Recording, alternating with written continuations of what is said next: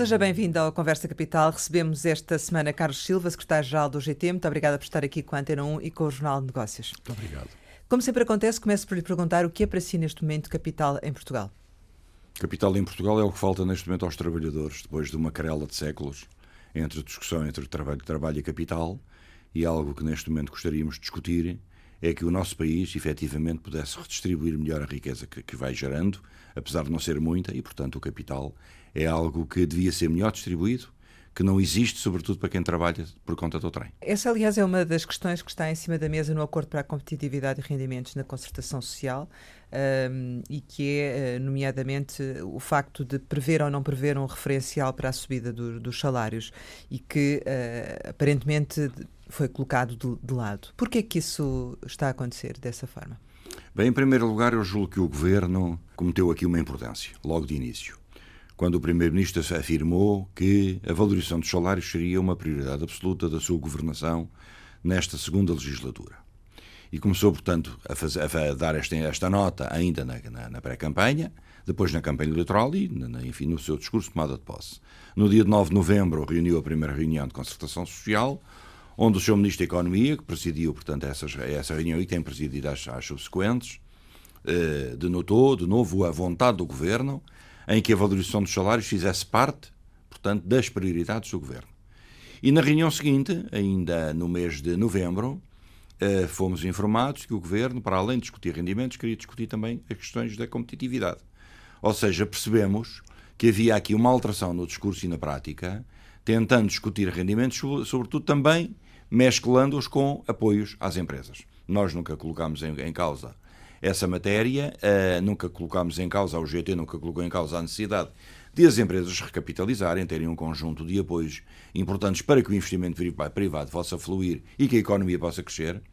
Mas também gostaríamos de perceber eh, o que é que o governo quer fazer em relação aos salários, sobretudo quando nós sabemos que a métrica uh, do peso dos salários no PIB necessita ter realmente um grande impulso dos 44 para cerca de 47,5, há muito trabalho a fazer e muito caminho a fazer em relação até em termos comparativos com a União Europeia.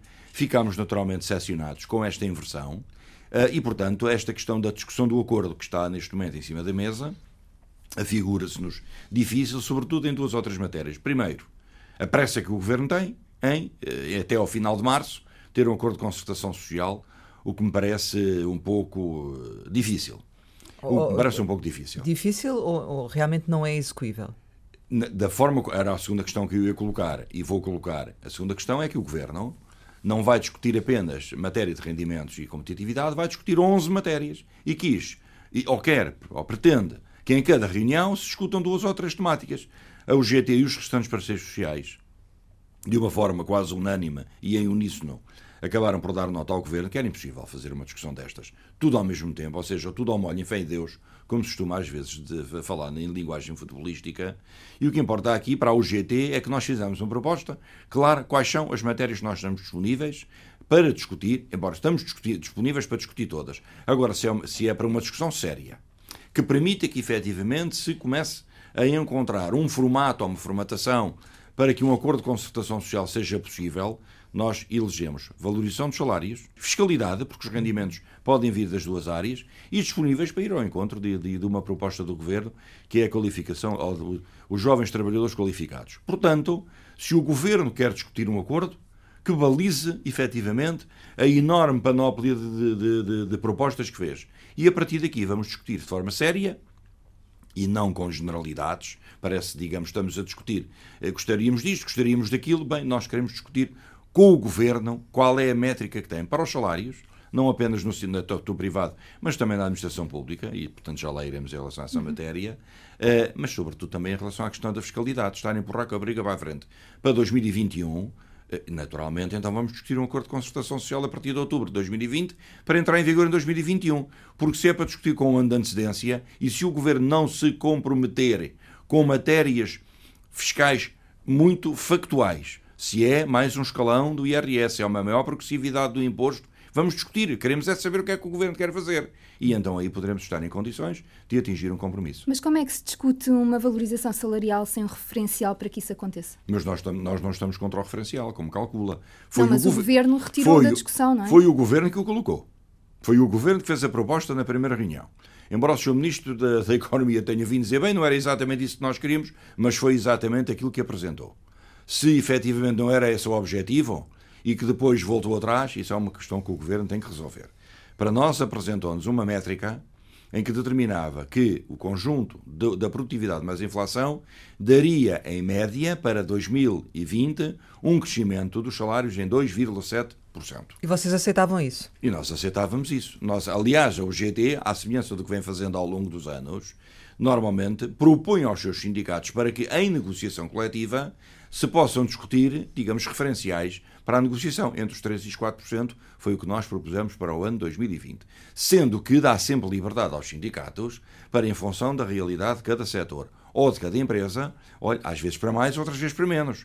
E, portanto, nós até já dissemos ao Governo e vamos reafirmar que se é para discutir referenciais, então discutamos pelo menos um patamar mínimo porque nós não precisamos discutir máximos. Aliás, até há acordos de, de empresa que ultrapassam 4%, 4,5%. E, como sabe, a média da negociação coletiva em 2019 andou à volta dos 3%. E, com a proposta que o Governo faz para a administração pública, que é realmente algo quase inverosímil, diria, depois de 10 anos de, de, de inexistência de aumentos salariais, nós já tínhamos, uh, olha, já tínhamos a consciência de que isto ia replicar para o privado. Pois é o que está a acontecer com 0,2, 0,3, 0,2 em várias empresas, sobretudo empresas pujantes do ponto de vista económico. Então é uma linha vermelha voltar a colocar o referencial em cima da mesa para o GT? Não, não é uma linha vermelha. Se for um referencial mínimo para a negociação coletiva que o Governo quer colocar, coloque lá os 2,7 que nós aceitamos. Abaixo disso não. Mas não isso já é o que os salários estão a crescer, não é? Em média. Não sei se estão a crescer em média, que neste momento, com aquilo que a concertação social está a receber do setor privado, a Brisa apresentou 0,2% a EDP apresentou 0,3. Entretanto, estas propostas já evoluíram para 0,6 e 0,5. O setor bancário apresentou 0,2. É a primeira vez que me lembro que uma, tal, coisa destas acontece. Naturalmente, que as empresas e os setores olham para, para o excelente exemplo, entre aspas, que o Governo apresentou de 0,3, o que é que estávamos todos à espera? Portanto, a nossa opinião é que isto vai fazer baixar um referencial da negociação coletiva e a média salarial que no ano passado foi obtida. Mas porquê é que acha que, eventualmente, ou seja, admite que esses 2,7 poderão uh, ser aceitos pelo, pelo Governo ou, ou, não, porque isso também obrigaria o Estado a, a seguir esse princípio? Pois essa é que é a grande questão, é que o Estado tem que dar o exemplo para apresentar também aos privados aquilo que acha que são as suas métricas. Há uma coisa que é verdade. O Governo, ao apresentar a questão dos 2,7, não se esqueceu de dizer o seguinte. A produtividade cresceu nos últimos 20 anos 17%. E os salários cresceram 3%. Foi o próprio Governo que, de acordo com, enfim, com as pesquisas que fez e com a, com a análise que fez da negociação coletiva e, enfim, todos estes fatores macroeconómicos, apresentou estes dados em sede de concertação social. Portanto, de alguma forma, acaba por esvaziar aquilo que é um balão de resistência que as entidades empregadoras vão colocando em cima da mesa. Os empregadores não querem referenciais para a negociação coletiva dentro destas métricas. Agora, há uma coisa que é verdade.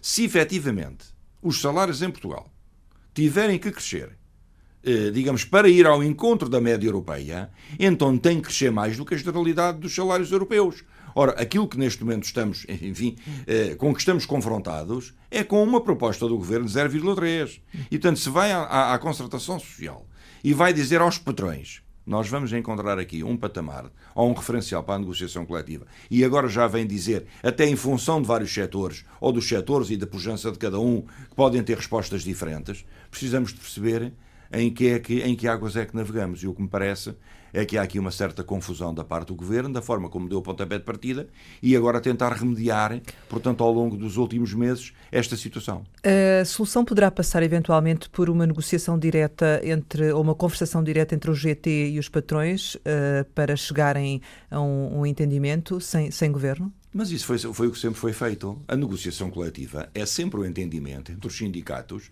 e as entidades empregadoras. A UGT não se furta nem os seus sindicatos, porque a UGT, como sabe, não faz eh, negociação coletiva bilateral com, com, com as entidades empregadoras. Nós só estamos na concertação, mas os nossos sindicatos é, esses sim acompanham naturalmente as nossas posições e as nossas sugestões. E, portanto, os patrões estão sempre abertos a discutir em cada setor. Há setores, como sabe, já rejeitaram a ideia de ter ali um referencial 2,7, nem pensar nisso. Veja lá a reação logo do turismo e do comércio.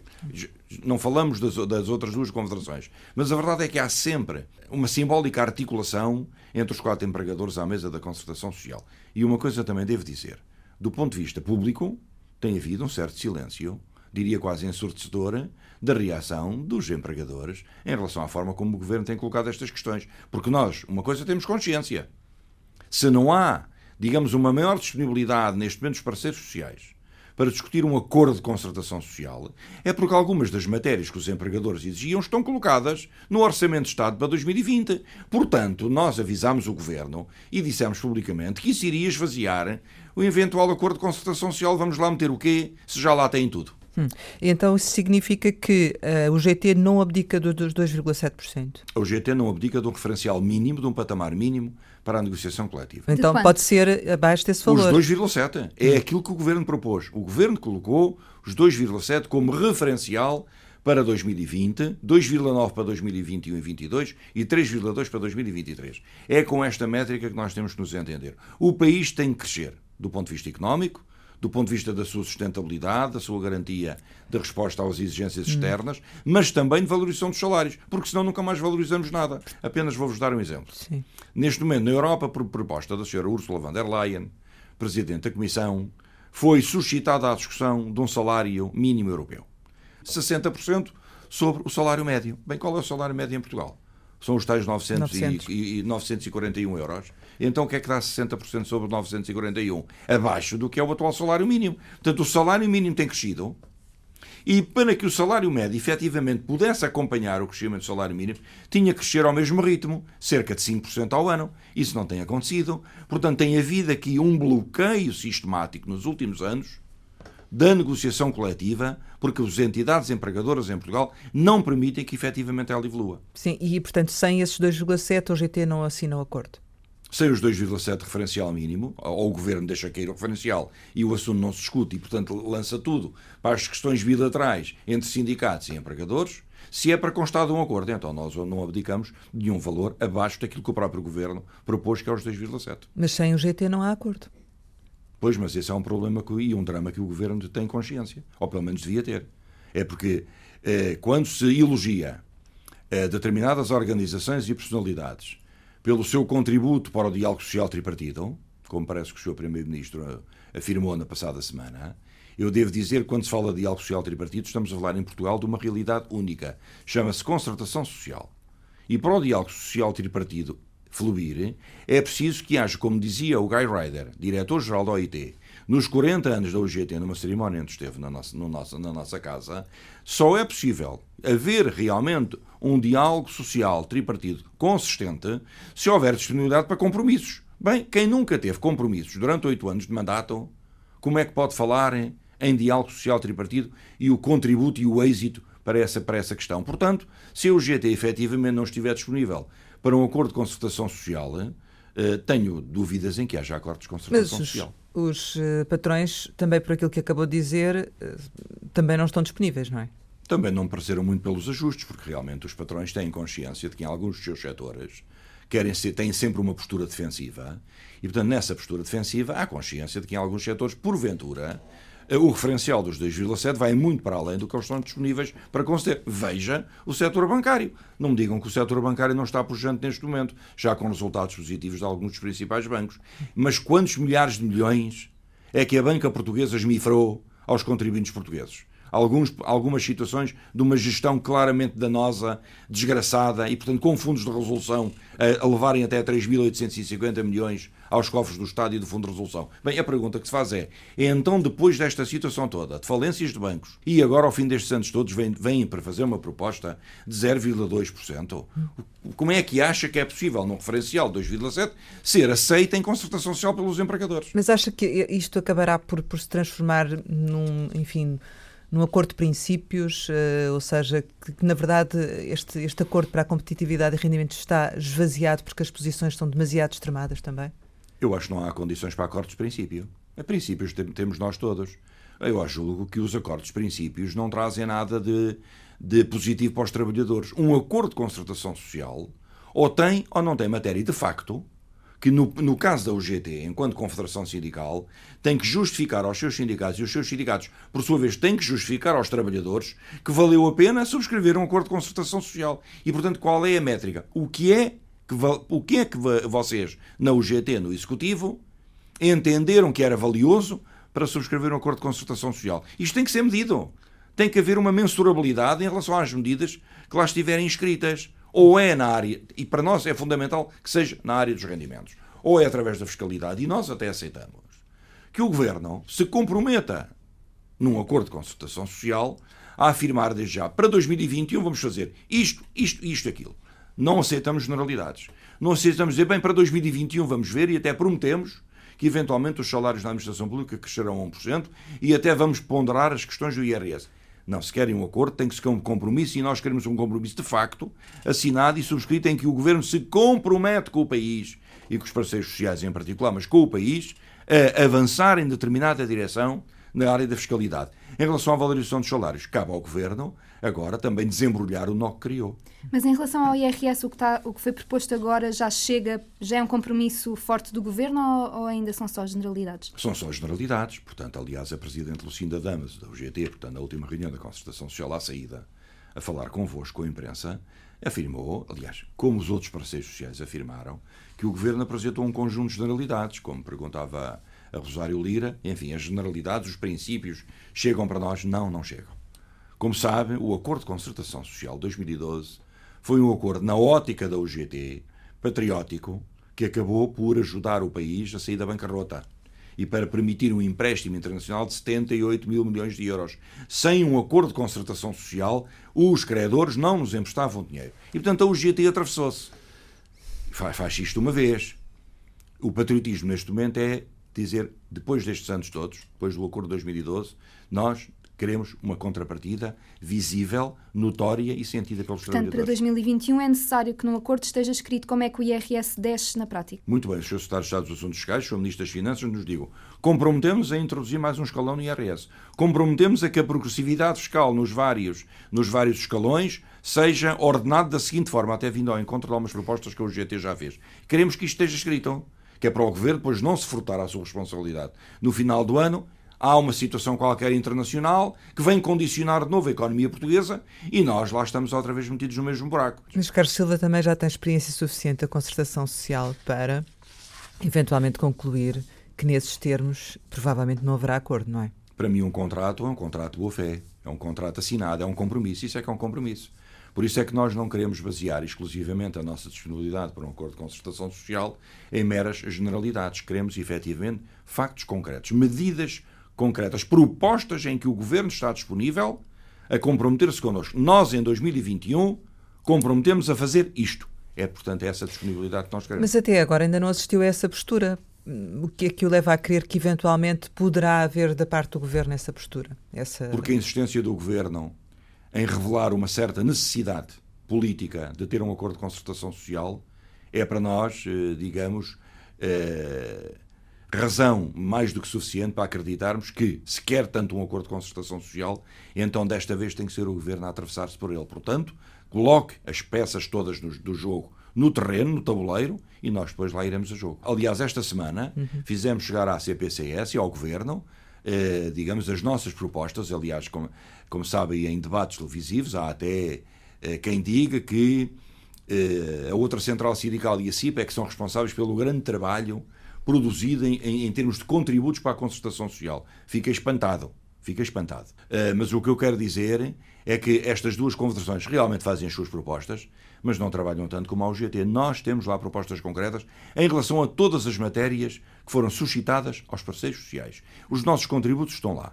Se o governo entende eh, valorizá-los, pois muito bem que faça o seu trabalho. Se entende não os valorizar, então também não espera da UGT disponibilidade para enfim, apresentar ao país uma, um copo de champanhe ou um copo de vinho do Porto a brindar um acordo de concertação social que para nós e para os trabalhadores que nós representamos não serve. Mas acha que, olhando até para os aumentos que foram propostos para a função pública e que já, já se referiu a eles, que o país neste momento tinha condições para valorizar de outra forma os salários? Eu diria a Rosário Lira o seguinte, a parte de quem trabalha. Há 10 anos que não valorizo, não havia condições. Há 9, há 8, há 7, há 6, há 5, há 4, há 3 e vamos continuar. Quando chegarmos a 2050, vamos continuar a ter sucessivos governos a incutirem nos portugueses a ideia da inevitabilidade que não há condições para eh, aumentar salários. Que o PCP e o Bloco de Esquerda, ao viabilizarem o orçamento pela abstenção, não vale a pena vir-se dizer que o PCP não votou favoravelmente, nós sabemos que não votou, mas se se absteve é porque o viabilizou. Sabiam que as medidas de aumentos salariais não estavam integradas no Orçamento de Estado para 2020. Portanto, também são responsáveis pelo facto desta manutenção do espírito da austeridade e da troika que tanto criticaram, também acabaram por subscrever que vamos manter-nos durante alguns anos ao encontro da pergunta que me fez. O país tem condições de chegar mais à frente dos 0,3? Tem. Porque se tem 650 ou 700 milhões de euros para injetar no Fundo de Resolução, também tem que encontrar mais 50 ou 60 ou 80 milhões de euros para dar aos trabalhadores da administração pública. Mas a UGT está disponível para, para apoiar uma greve geral de setor público e setor privado? Ah, a UGT, se os seus sindicatos assim o entenderem, não é a UGT que suscita a questão, são os seus sindicatos. Eu, deste momento, devo dizer que é uma matéria que está sempre em cima da mesa. Mas já foi discutida? não foi discutida, mas tem sido abordada de forma particular com alguns líderes dos sindicatos e neste momento entendo que não estão reunidas as condições para uma greve geral, sobretudo entre o setor, com o setor público e privado. Mas é uma matéria que nós não descartamos a curto ou médio prazo. Mas vai ficar à espera até quando? Vai, está, ou está à espera do quê para tomarem essa decisão? Estamos à espera de ver o que é que o Governo vai fazer em definitivo em relação à questão da concertação social precisamos de perceber se quer ou não quer colocar um referencial mínimo para a negociação que nós exigimos que seja aos 2,7. Queremos ter a certeza se vai ou não vai avançar para a valorização dos salários e se vai ou não vai, de forma assertiva, dizer ao grande patronato, aos patrões, às quatro confederações e a todos aqueles que são patrões em Portugal, que, enfim, como sabemos, mais de 90% são micro e pequenas empresas, se têm ou não têm vontade em redistribuir um bocadinho melhor a riqueza que tem, valorizando os salários dos seus trabalhadores. É isso que estamos à espera. Portanto, o governo tem que fazer o seu trabalho. Não basta captar investimento. É preciso que esse investimento também redistribua a riqueza que gera pelos trabalhadores. E o que se tem visto até ao momento são propostas completamente. Eh, nem, nem sei que adjetivo é que é de colocar, porque são todos maus. E, portanto, o que eu quero alertar é que quando se disse que o 0,3 da administração pública era uma afronta aos trabalhadores, nós temos que aplicar exatamente o mesmo tipo de adjetivação a todas as empresas e setores que apresentam precisamente valores idênticos. É esse, neste momento, o estado de espírito dos portugueses e do país, sobretudo dos trabalhadores. Portanto, digamos que isso é uma, uma decisão para ser tomada no espaço de um mês, eventualmente, ou considerando... Se o, se o Governo quer obter um acordo de concertação até, até ao final de março, enfim, para nós é um prazo interessante para podermos avaliar qual é o passo seguinte que vamos dar. Estamos em fevereiro, portanto, quando diz um mês, um mês e meio, aguardaremos pelo Secretariado Nacional de Março. Como sabem, no, no mês seguinte temos o 1 de maio, portanto, até lá também temos que perceber qual é a disponibilidade dos trabalhadores. Os trabalhadores estão mobilizados. Os trabalhadores estão motivados, efetivamente, em participarem nas lutas e nas reivindicações e ações reivindicativas para melhorar as suas condições de vida. Há disponibilidade também da nova secretária-geral da CGTP, como ouviram, em que os sindicatos e as próprias centrais possam, em determinados momentos, convergir.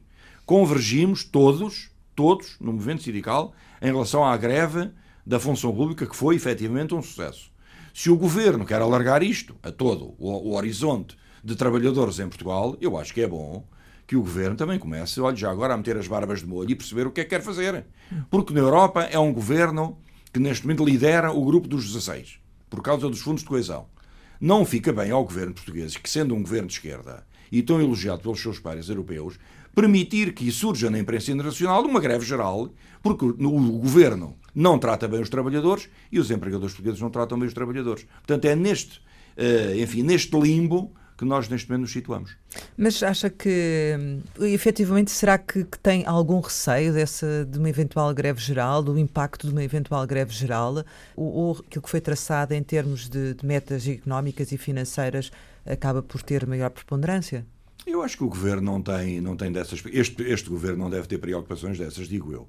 Como sabe, o governo já ameaçou com a demissão se a questão dos professores fosse resolvida. Ameaçou com a demissão se a questão do IVA da, da eletricidade fosse diminuído. Portanto, Se houver um conflito grave, acredito que o Governo resolva o seu problema, não tem medo. Portanto, é capaz também de suscitar a sua demissão. Isso é um problema do Governo, do seu Primeiro-Ministro. Nós estamos cá para defender os trabalhadores, o movimento sindical, e julgo que o movimento sindical, na sua essência em Portugal, está unido. Ouvi ah. as declarações da Sra. Secretária-Geral da CGTP, a quem aproveito aqui na entrevista para cumprimentar e desejar os maiores sucessos na sua liderança. Uh, aqui, ouvi as suas declarações e à pergunta que fizeram em relação ao GT, uh, ela respondeu que, naturalmente, o movimento sindical converge quando é necessário convergir. É exatamente esta a posição que também tem defendido e, portanto, se estivermos unidos na, na defesa dos trabalhadores da administração pública pela sua valorização e, sobretudo, pela valorização dos serviços que prestam aos portugueses, que, como sabe, alguns estão completamente a arrebentar pelas costuras, como é o caso da saúde, com um morto eh, com uma pulseira amarela ao fim de três horas e meia não ser atendido porque não havia pessoal para o atender, é, é uma vergonha. É o apodrecimento do Serviço Nacional de Saúde. Não há trabalhadores da administração pública para com, com, com, completar estas lacunas e, portanto, que tipo de serviços públicos e de funcionários públicos é que nós queremos. Essa é uma resposta, naturalmente, que cabe ao Governo. As nossas uhum. exigências estão em cima da mesa e o Governo sabe quais são. A CGTP já pediu para reunir convosco ou não? Uh, nova não, líder, ainda não. Não, não recebi nenhum pedido de reunião até o momento. Em relação ao privado, nós temos situações também muito diferentes. Temos privados com aumentos eh, substanciais, ou pelo menos de acordo com aquilo que é, que é a evolução da, do, do pedido de compra, e outros que não o fazem enfim, qual é que é a sua apreciação eh, relativamente aos privados da valorização salarial? Entronca exatamente na pergunta que me faz. Hum. É que, efetivamente, quando se fala de uma greve geral, envolvendo todos os trabalhadores, portanto, envolvendo o privado, é preciso todos percebermos que há diferenciações tremendas entre empresas e empresas, entre PMEs e micro e pequenas empresas, que é o grosso da coluna. As grandes empresas, talvez por um mau exemplo do governo, quiseram se calhar dar um murro na mesa e dizer claramente ao governo: bem, se os senhores apresentam 0,3, nós também vamos apresentar na mesma orla. Não nos venham cá fazer de tolos em termos de concertação social e em termos privado. Se vocês têm que dar o exemplo que são o maior empregador do país, nós vamos dar o exemplo idêntico e, portanto, não nos obriguem a vir cá para referenciais 2,7. Agora, há empresas que, enfim, que obtiveram acordos de 3%, acima dos 3%, até de 4%, ou, por exemplo, na navegação aérea, em setores específicos dentro da, da, da, da Vinci, dos aeroportos. Há outros, há outros setores em que, efetivamente, tem havido os aumentos médios de 3%. A nossa preocupação é que a política que o governo apresentou de 0,3, que é uma política austera, de salário baixo, compreende, eh, possa influenciar ainda mais negativamente o setor privado. Mas em, em, realmente em relação ao setor privado, tem havido diferenciações salariais que não me permitem, neste momento, nem a mim nem à própria UGT, de, de, decretar de forma, aliás, de ânimo leve, estamos disponíveis para uma greve geral ou não estamos? Porventura não estão. Portanto, tem que ser os presidentes a transmitir no seio da UGT daqui a mais um mês, um mês e meio. Se nada resultar a favor de um acordo de concertação social, tem que ser o GT, com os seus sindicatos, os seus 60 sindicatos, a analisar, sobretudo o setor privado, há disponibilidade para isto ou não. Não vamos lançar numa guerra uh, sem retorno, numa greve geral, um conjunto eventual de setores ou de empresas que efetivamente tiveram aumentos salariais substanciais. E esses trabalhadores não alinham, porque efetivamente uma greve é um dia de trabalho que se perde. E, portanto, as pessoas, se já estão a lutar por valorização de salários, não querem perder um dia de salário. Portanto, só realmente com uma grande motivação. Uma coisa é a motivação, outra coisa depois é a mobilização, a disponibilidade para as pessoas participarem nas lutas. Agora, os da administração pública estão disponíveis. E é verdade que o governo avançou com uma proposta para os escalões mais baixos, até aos 683 euros. Nós restamos isso. Mas tinha aqui muito mais além. É que deixa milhares, centenas de milhares de trabalhadores, sobretudo técnicos, gente da classe média que está na administração pública, de fora de qualquer. E já não há uh, moeda de troca, ou seja, relativamente uh, para aceitarem os 0,3%. Isso, eu não isso sei é... se há moeda de troca. A informação, aquilo que eu recolhi, porque eu não Sim. participei nas negociações, mas que eu recolhi da, da reunião de quarta-feira dos sindicatos da administração pública eh, como sabe, das três frentes sindicais, duas são frentes da UGT, a FESAP e o STE. Eh, aquilo que eu recolhi dos meus colegas e camaradas é que há uma, uma rejeição eh, da, da, proposta do governo, precisamente por não ir mais além, porque deixou o topo, da, enfim, o grosso da, da, da coluna de, destes quase 700 mil funcionários públicos de fora, com apenas 0,3. Acha que um funcionário público ganha 3 mil euros por mês? Fica satisfeito para ao final do mês ter um aumento de 7? O que é que isso, o que é que isso significa? Mas esses 7 euros eventualmente ou 8 ou 9 ou 10, seriam importantes, se calhar, para todos aqueles que ganham no patamar intermédio, acima dos 1000, até aos 1500, 2000 euros. Enfim, cada um sabe de si. O que importa aqui é também o sinal político. É que o governo não pode esvaziar a negociação sindical. E a negociação sindical tem sindicalizados e não sindicalizados de todos os escalões da administração pública. E, portanto, não pode deixar ninguém de fora. Esta é que é a grande preocupação do movimento sindical. Não deixar ninguém para trás. E foi isso que os meus colegas se apresentaram embora o Governo, até ao momento, não tenha fechado completamente a porta, havendo uma próxima reunião negocial eh, a seguir ao Carnaval. O Governo chegou a admitir discutir também mais dias de férias no setor público. Fazia sentido também ter essa discussão uh, no Acordo de Competitividade e Rendimentos, na concertação social? É uma boa pergunta para os patrões. Acho que ficavam já com os cabelos em pé, mas é uma matéria que podemos eventualmente uh, suscitar, não vemos inconveniente. Como sabem, uh, há outra matéria que, enfim, a outra central sindical tem colocado em cima da mesa, que é uma, é uma proposta que não foi da UGT, foi do próprio Governo e dos patrões, que era a manutenção no Código de Trabalho das questões da caducidade. Nós, efetivamente, somos da opinião na UGT e nos nossos sindicatos, nem todos estamos de acordo, mas a maioria esteve, em que a caducidade, efetivamente, não é inibidora de entendimentos na negociação coletiva. Agora, também sabemos que há muitas empresas e muitos empregadores que aproveitam a existência da caducidade no Código para fazer caducar direitos que estão na contratação coletiva. Para nós sempre dissemos, isto implica disponibilidade para negociar. Implica diálogo, implica que não se mantenham convenções coletivas anquilosadas que não acompanhem a evolução do mercado de trabalho. Mas a proposta foi feita pelos empregadores e o ministro Vieira da Silva, com o GT também, acabámos por dar o nosso acordo porque um acordo é um conjunto de cedências e de avanços. Não ganhamos todos, temos é que perder todos e se calhar ganhar todos um bocadinho.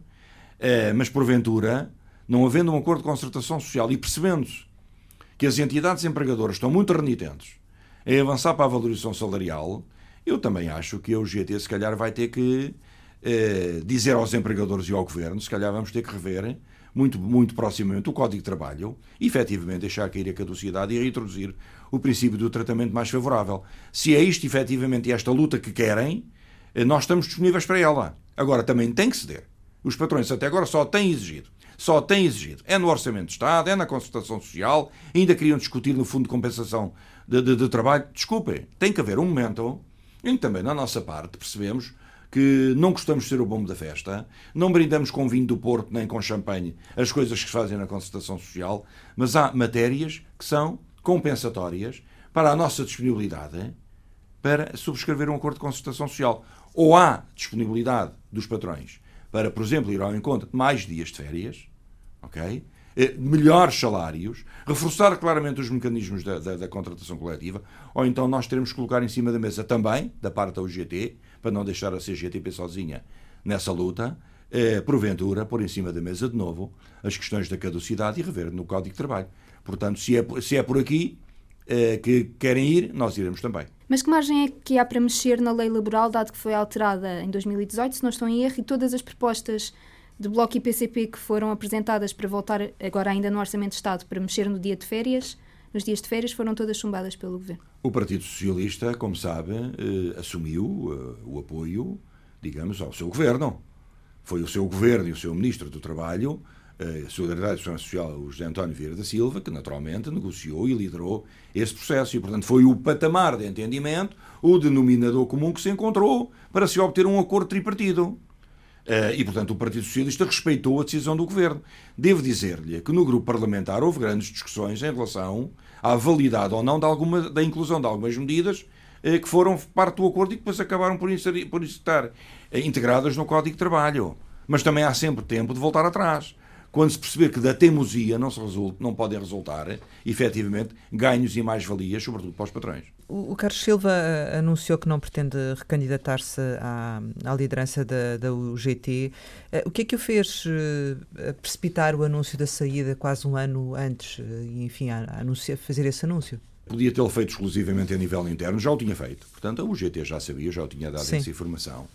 o facto de vir a nível externo, enfim, criar aqui um facto, é sobretudo a forma como, enfim, fui, fui entendi que estava a ser tratado pelo Primeiro-Ministro, recusando naturalmente receber-nos do ponto de vista institucional e, portanto, uma coisa é deixar uma porta aberta para uma última instância daqui, de, daqui a um ano.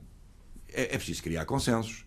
É preciso que haja um camarada meu, socialista, que se apresente a secretário-geral, que reúna consenso não apenas entre os socialistas, mas também reúna consenso dos companheiros social-democratas. E isto é um trabalho, é um, é um caminho longo. É... E, portanto, se isso não acontecesse, eventualmente eh, ponderava permanecer? O poder não cai na rua. Portanto, a UGT não ficaria sem poder. Se, se isso acontecesse, eu espero que não aconteça, é, o poder não cairia na rua, mas isso é uma última instância. A minha decisão é sair.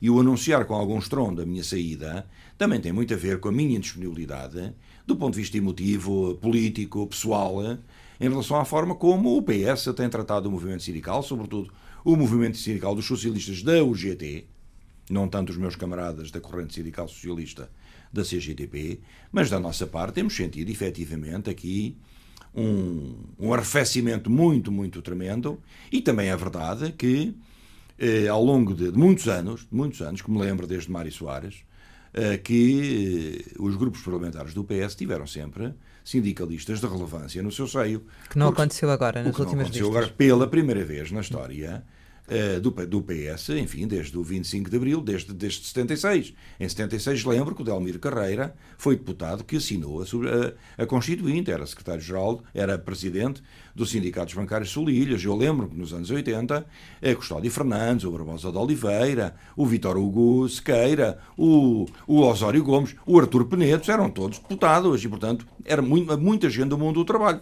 que acabava por influenciar hein? muitas das decisões que tinham a ver com as questões laborais nos respectivos governos e no respectivo Parlamento. Agora não temos ninguém.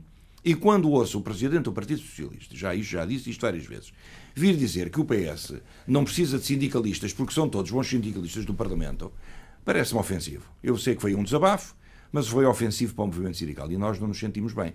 Portanto, há aqui, digamos, da nossa parte, uma vontade de dizer não, se não querem, ou contam connosco ou não contam connosco. Hum. Não podem é contar com o GT exclusivamente para acordos de concertação social. Se é para isso que nós cá estamos, desculpem lá, mas não é à última da hora que uma coisa dessas acontece e, portanto, não nos estamos a fazer difíceis. Hum, portanto, esta circunstância que existe, esta, esta questão. Hum, que é uma questão pessoal entre o Primeiro-Ministro e o líder da, da UGT, uh, também influencia a postura negocial. Claro, também, ou mais disponível ou menos disponível. Hum. Se me perguntar com toda, com toda a realidade se há vontade da minha parte em negociar, há. Nunca disse que não, porque eu não, represento, não me represento a mim próprio no GT. Mas há menos vontade para ceder. Não é da minha parte. Essa menos vontade para cederem, compreende, e tornar as negociações, enfim, mais difíceis e mais exigentes, sobretudo mais exigentes, é uma vontade unânime dentro da central sindical qualquer das formas, se o Primeiro-Ministro recebesse o Carlos Silva, assim como recebeu a CGTP, esta situação poderia ficar ultrapassada? É disso que depende a sua continuidade à frente do GT? A minha continuidade, neste momento, já não depende disso. A minha continuidade só dependerá se, em última análise, houver dificuldades internas se consensualizar ou não para a candidatura.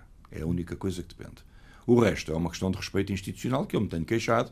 Julgo que, naturalmente, atenuaria as relações entre a própria Central Sindical e o governo, portanto, o primeiro-ministro é o líder do governo, foi eleito pelos portugueses, respeitamos esse mandato e achamos que neste momento qualquer parceiro social que deseje reunir com o seu primeiro-ministro. Vocês já manifestaram essa intenção? Já manifestámos e, portanto, aguardamos o agendamento. Eh, é muito mais fácil reunir com o Sr. Presidente da República do que com o Sr. Primeiro-Ministro. Para nós tem sido uma coisa extremamente difícil e penosa. Esta questão dura há cinco anos.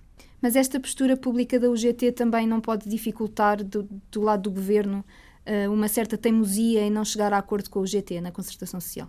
Quem precisa de um acordo de concertação social neste momento é o Estado português, é o Governo que lidera. Para o GT é importante haver negociação coletiva e o nosso entendimento com os nossos sindicatos é, é com as entidades empregadoras. E, portanto, com esses entendemos sempre. Os acordos de concertação social são bons para o país. Isto é que tem que ser ressaltado por todos nós. Os acordos de concertação dão uma imagem de estabilidade e de aprofundamento da democracia participativa para o nosso país e a imagem que dá no exterior.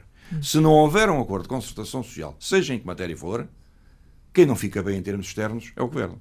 Ora, quando se olha para o GT, parece que o GT depende dos acordos de concertação social para manifestar a sua, a sua existência. Isso não é verdade. Se não houver acordo, para nós não há crise. A crise é para o governo, não é para nós. Hum. Carlos Silva, eh, voltando à questão da, da, mudança de liderança, gostava ainda, por curiosidade, de lhe perguntar se, se da sua lista faz parte alguma mulher como possível candidata também a secretária-geral do GT. Eu não tenho nenhuma lista, como calcula. Mas já ah, falou em alguns nomes e não constava nenhuma mulher, por isso é que lhe pergunto. É preciso termos consciência de que, infelizmente, há poucas mulheres presidentas ou secretárias-gerais nos sindicatos da UGT. Algumas são, são social-democratas e, portanto, por entendimentos eh, de décadas desde a fundação da Central, uh, os socialistas são a componente enfim, mais representativa e, portanto, são eles que têm que indicar, e a maior parte dos nossos líderes são dirigentes homens. Portanto, há apenas uma mulher, é a Presidente dos Sindicatos Bancários do Centro, Helena Carvalheiro, que me sucedeu.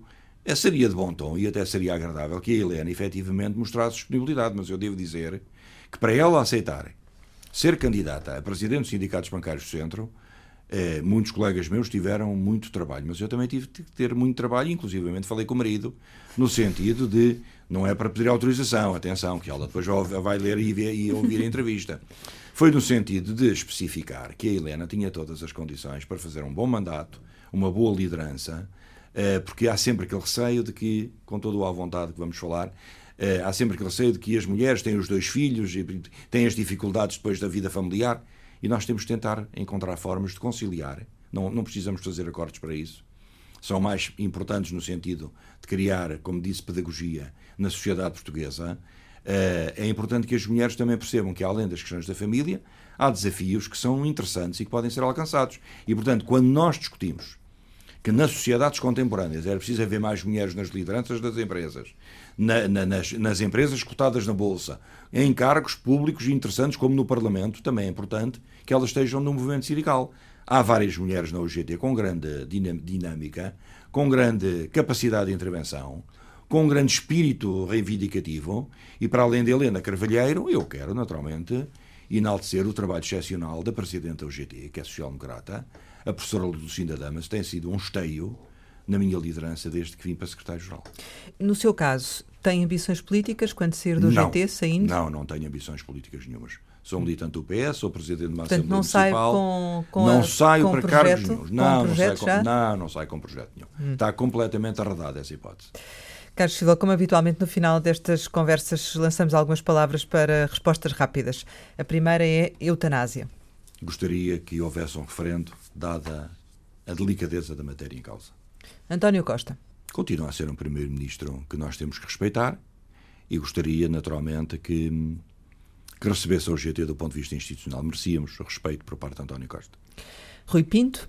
Tenho ouvido e lido muito e acho que nós não, não, não devemos aceitar, em termos internacionais, os vigilantes e os vingadores que revelam aquilo que lhes dá jeito.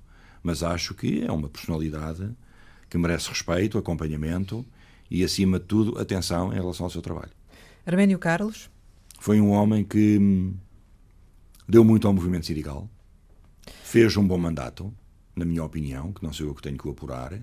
Gostaria que efetivamente tivesse sido proativo no diálogo social tripartido. Sindicalismo? Não está em crise e vai crescer. Crédito pessoal? Não tenho. Habitação? Tenho e está quase no final do pagamento. Família? Família é a melhor parte de todos nós. Sonho? O sonho que manda a vida. Ambição? É ser feliz e ter saúde. Portugal? É um país com 900 anos de história e vai continuar a ser grande. Carlos Silva? Vai terminar o mandato aqui a um ano. Carlos Silva, muito obrigado por ter estado aqui com a Antena 1 e com o Jornal de Negócios. Pode rever este Conversa Capital com o secretário-geral da UGT em www.rtp.pt. Regressamos para a semana, sempre neste dia, esta hora, e claro, contamos consigo.